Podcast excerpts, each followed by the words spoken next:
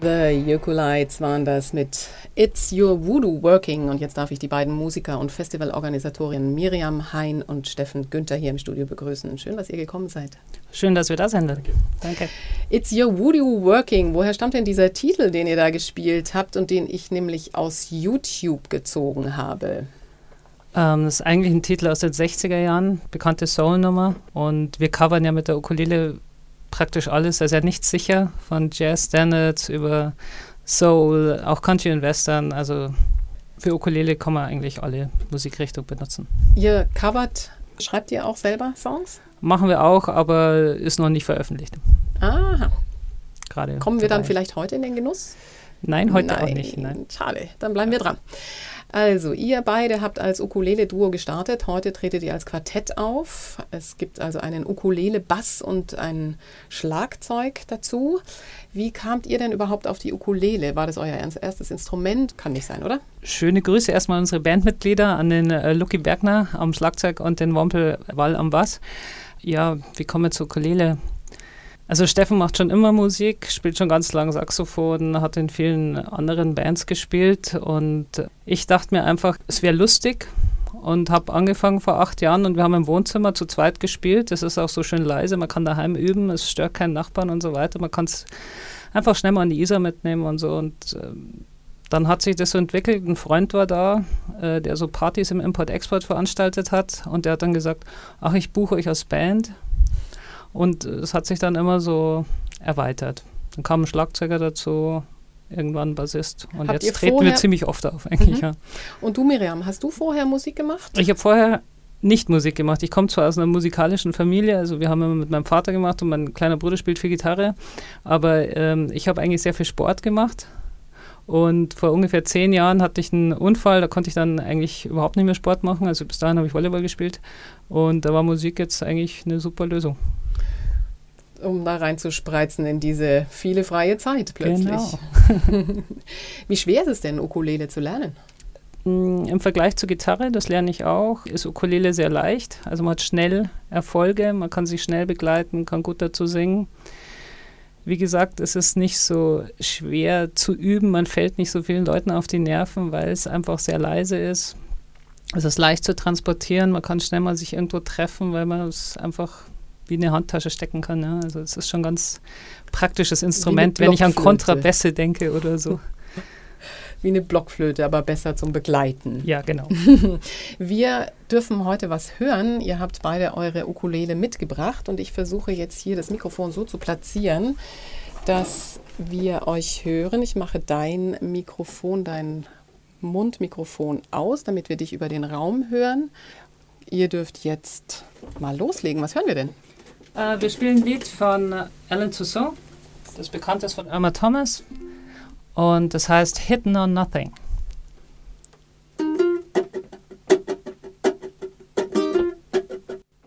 Now you can keep your sweet talk,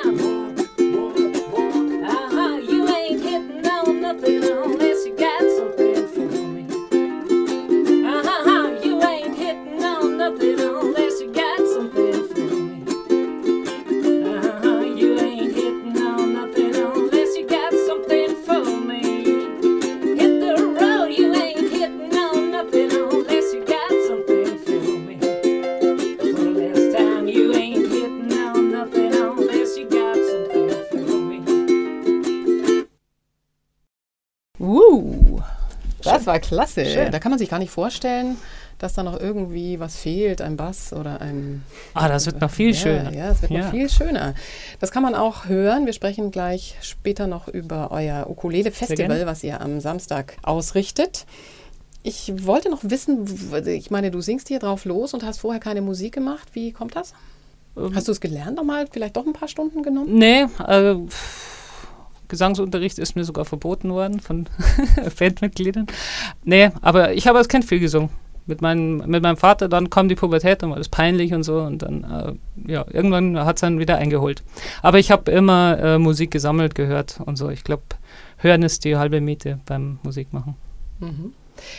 Die Ukulele ist ja schon schwer in Mode gekommen. Also die hatte ja, glaube ich, eine Flaute um die Jahrtausendwende oder so. Und jetzt gibt es viele Menschen, die Ukulele spielen. Zeigen sich denn die Münchner Ukulelisten oder wie man sie auch immer nennen mag? Kennt man sich da? Mittlerweile ja. Also als wir angefangen haben, so vor acht Jahren, gab es ganz wenig Leute, die Ukulele gespielt haben. Es gab schon Kokonami, die auch bei uns am Festival spielen werden.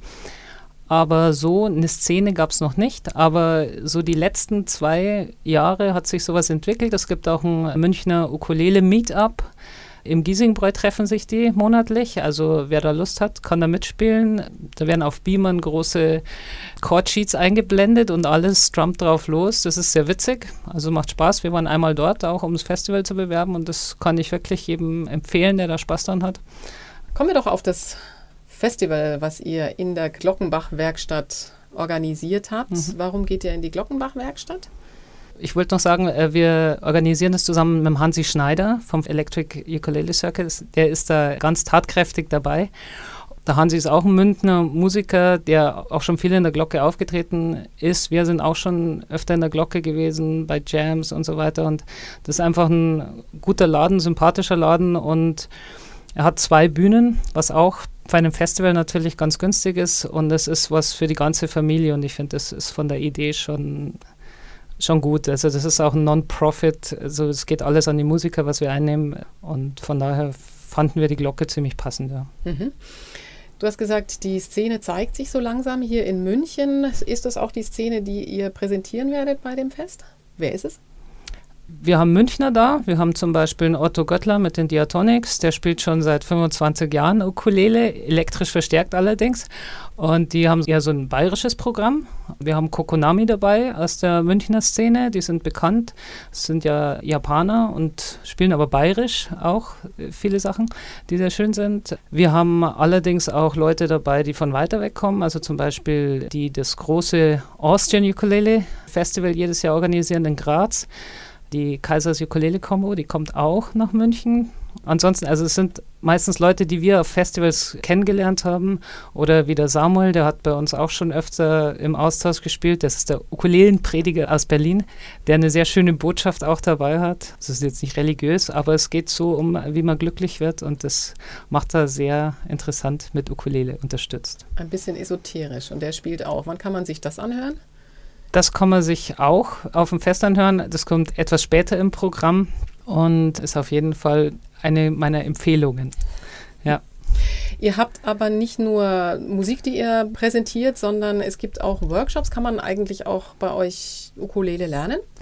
Also wir machen jetzt Workshops für ein bisschen fortgeschrittenes Publikum, also die vielleicht schon ein halbes Jahr, Jahr üben und schon ein paar die wichtigsten Griffe können. Die können eine Harmonielehre nochmal machen, äh, einen Kurs oder einen Blues-Beginner-Shop. Oder wer Ukulelen-Bass lernen möchte, der ist gestimmt wie ein normaler E-Bass. Also im Grunde lernt man E-Bass, aber eben auf dem Ukulelen-Bass. Da gibt es auch einen Workshop. Und für wirkliche Anfänger, die können aber auch gerne vorbeikommen. Also es gibt viele Musiklehrer vor Ort und wir stellen da gerne Kontakt her. Sehr schön. Jetzt möchte ich kurz mal was einspielen und dann auch ein bisschen philosophieren mit euch. Okay. Im Anfang war das Wort. Radio München. Jeden Tag auf Anfang. Auf Anfang.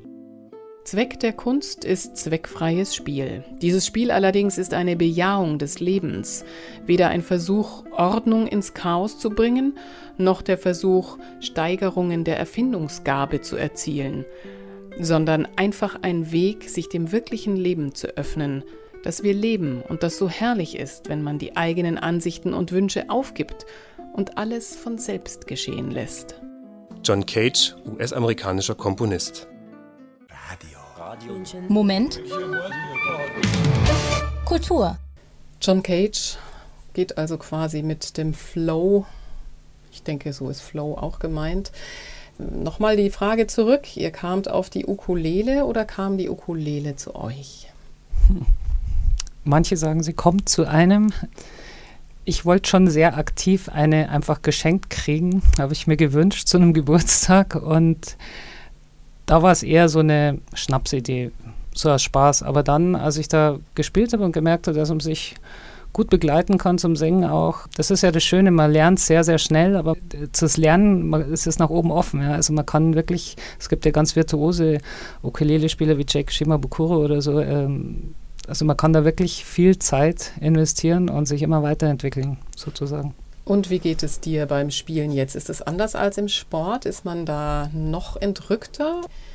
Also ich glaube, dieses Flow-Gefühl sozusagen, dass man da so im Tun versinkt, das kann man auch im Sport haben, ähm, kann man beim Ukulele-Spielen auf jeden Fall haben.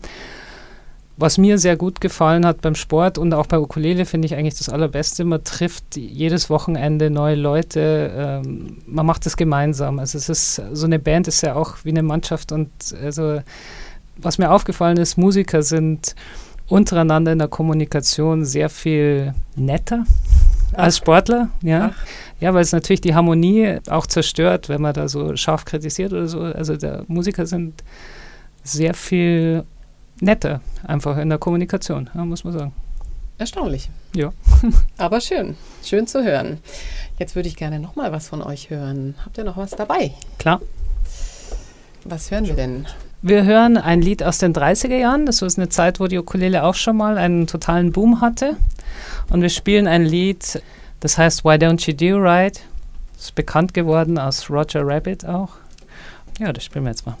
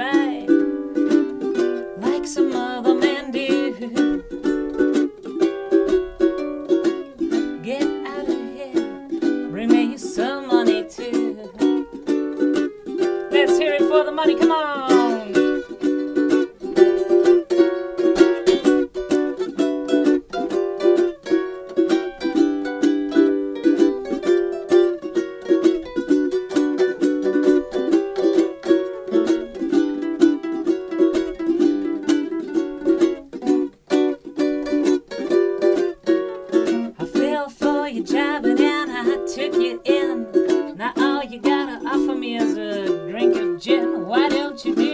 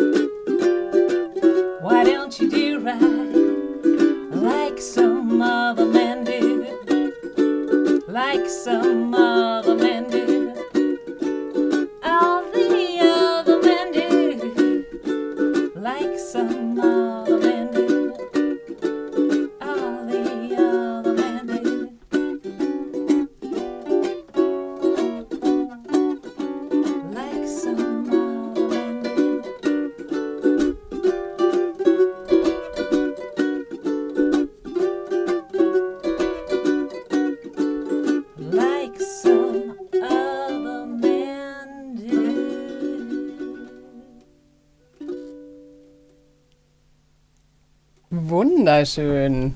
Toll. Vielen Dank. Großartig. Kann man sich freuen auf Samstag. Dann sagen wir doch noch mal ganz kurz, wann genau, wo und was es kostet. Also das Fest ist am Samstag in der Glockenbach Werkstatt. Der Einlass ist um 18 Uhr. Da beginnt auch schon das Open Mic. Konzerte beginnen dann um 19 Uhr. Wer einen Workshop machen möchte, kann um 16.15 Uhr kommen, müsste sich vorher auf www.ukelites.de anmelden. Die Workshops sind so, dass man eine Stunde vorher den Workshop hat, dann kann man essen gehen und nachher beginnt das Konzert sozusagen, so haben wir es uns gedacht. Und das Ganze wird ungefähr bis 12 Uhr dauern. Eintritt kostet 12 Euro, ermäßigt 10 Euro. Und es werden auch noch gut Karten an der Abendkasse sein. Ich denke, so 50 Karten gibt es noch an der Abendkasse. Also wer früh kommt, um 18 Uhr machen wir auf, der hat gute Chancen. Ja. Prima. Vielen, vielen herzlichen Dank für euer Kommen, Miriam Hein und Stefan Günther von The Youth Danke, dass wir hier Werbung machen durften.